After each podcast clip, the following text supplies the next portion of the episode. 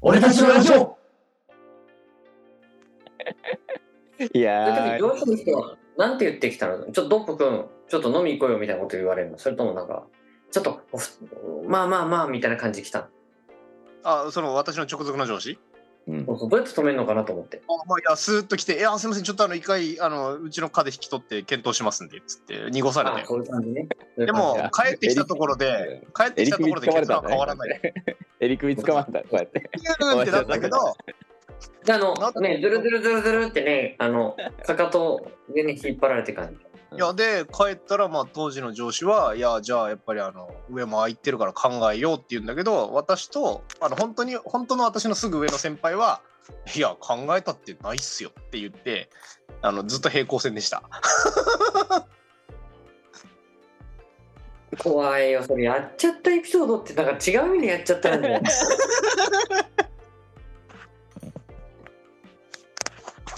まあ、そんなことありましたよ。残ったエピソードじゃんうんそれそれでも何今今振り返ると失敗だったなって思ってるってこといや、失敗、うんと、まあ、いや、互いにどうしても譲れなかったからしょうがないんだけど、まあちょっとそうねじょその直属の上司が冷や汗かいて介入してくるまでやり合わなくてもよかったかなとは思ったもっと手前で私が一回じゃあちょっと引き取りますけどって言って下がればよかったなって思ったちょなるほどねっと対応が大人ではなかったなとは思いましたああやっちゃったねそれはやっちゃったはいまだギラギラしてた頃だ。なんか抜き身だった私の頃過ね。去になんかすごい波があるかのように言いましたがロッコさんが抜き身だった頃。気になったかもしれないキレとナイフだったもんね何その安っぽいあだなあのー僕もやっちゃったもう2週間ぐらい前なんですダッチさんの放送聞きたいですねけどねあのね飲みに行こうと、はいはいうん、職場のうんその若若手っていう言い方僕はあんま好きじゃないですけどはいはい若いうんうん23の年だよ大卒はいはい年目の人たちと20代の人たちと飲みに行って、うん6時半ぐらいから飲んだんですけど夕方はいはい11時半ぐらいまでおお同じ店で飲んでたんですそれすごい同じ店ってまたすごいねそうで飲んでしこたま飲んでで俺お金払ったか覚えてないんですよはいはいで2軒目に行ったのは覚えてるんですよはいはいで2軒目で何話してたか全然覚えてないんですようん。でお金払ったか覚えてないんですようん。はいで次の日うん完全に二日酔いではいはい一日ダメだったんですよはいはいっていう話まあダメだねで結局お金払ってた。お金払っ 結局1軒目ちゃんとお金払って2軒目俺がごちそうしたらしいんですあら気が大きくなっちゃってうーんまあねこう後輩しかいなかったんで2軒目はあで何が何が嫌かっていうとそのうん楽しくお酒飲んで終わるんだったらいいんですけど、うんうんめんどくさい話するんですよ酔っ払うと、あまあまあまあまあそうねあなたがうん、仕事がどうとか働き方がどうとかはいはいはいそういうダッチさんがダッチさんがそうそうそうなんかにあのダッチさんが人としてとかなんかそういうマ話ジす。るんですよそうなんだ。だからそういうのをあまり出さないように生きてるんですよ僕は、まあ、気をつけてるよね。普段いやこの3人の中では全然不気味のはいタはいッチでいるんですけど、うんうんはあんまりその要は一般ピーポーの前ではいは出いさない出出ささなないようにしてるんですよなんでなんでかっていうとみんな聞いちゃうから聞いちゃうね。そうなんだ。それはすごくわかるわ。だからある程度見極めた人にそういう話をするようにしてるんですけどはいはいちょっと不気味のタッチが出ちゃったかなっていう反省をしてます。確なかるに。ほどね。無限の自分を出しちゃったっていう失敗ね。うんやっちゃいましたね。はい。一緒だね、トッポさんと。ね。私もそうだ ね。最初から抜いた状態で向かっていっちゃった からね。もう出てこいやみたいな感じでね、言っちゃったから。だから俺も最初は本当にもうさらっと2時間3時間で終わって、じゃあっつって帰る予定だったの。楽しかったんだろうね、俺が。おーで、後輩だからそう話もそう話も聞いてくれんだよ、きっと。そうだね。で、こう、楽しくお話ししちゃったんだよ、おじさんが。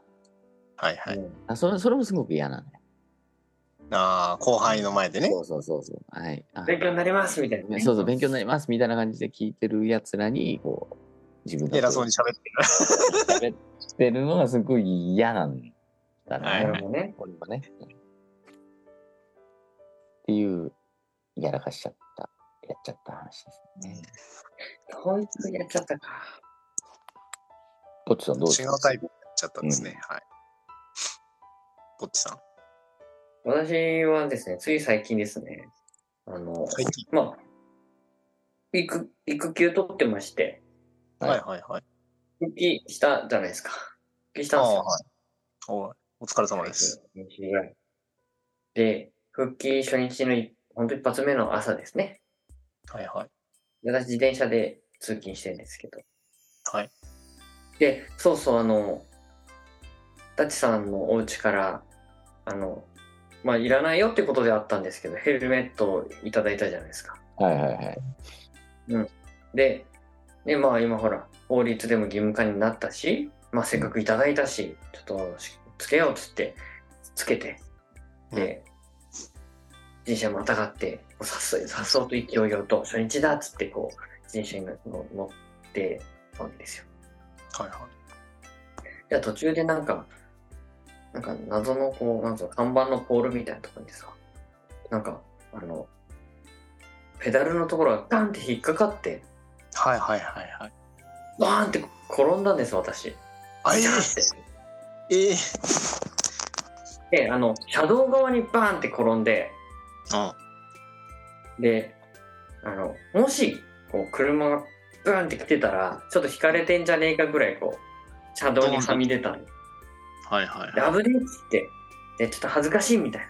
で、周りもそんなに朝だから人もいなかったけれども、でもまあ、ちらほら通勤してる人もいるから、やべ、転んじゃったと思って、行ってっつって。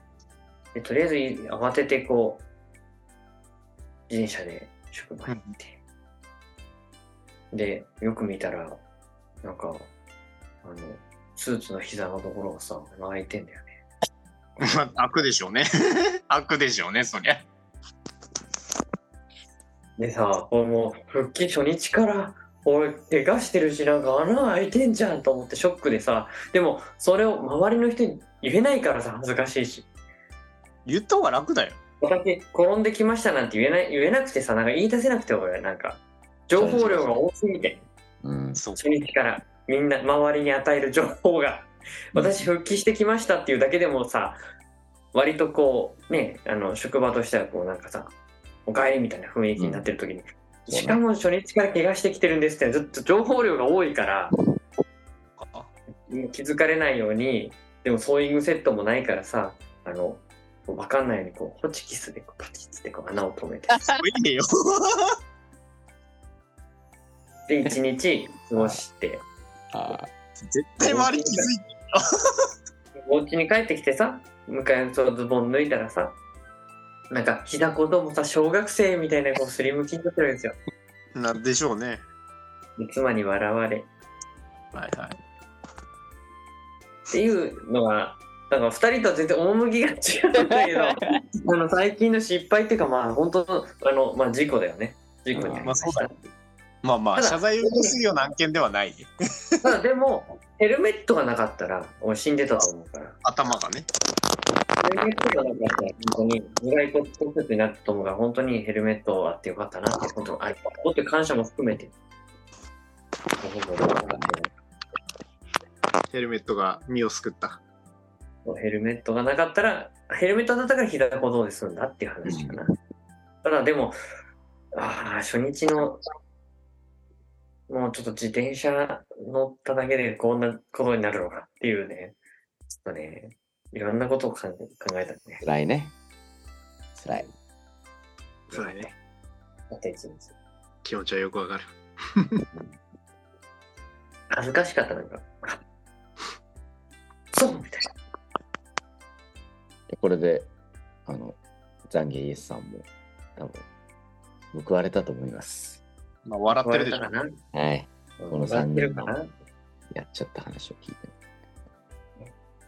やっぱやっちゃった時って誰にも言えなかったりするよね。そうね。なんか、そういう失敗談あれば、また僕たちに、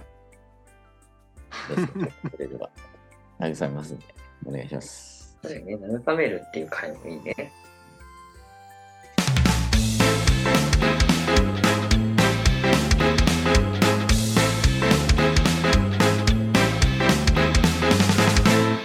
俺たちのラジオ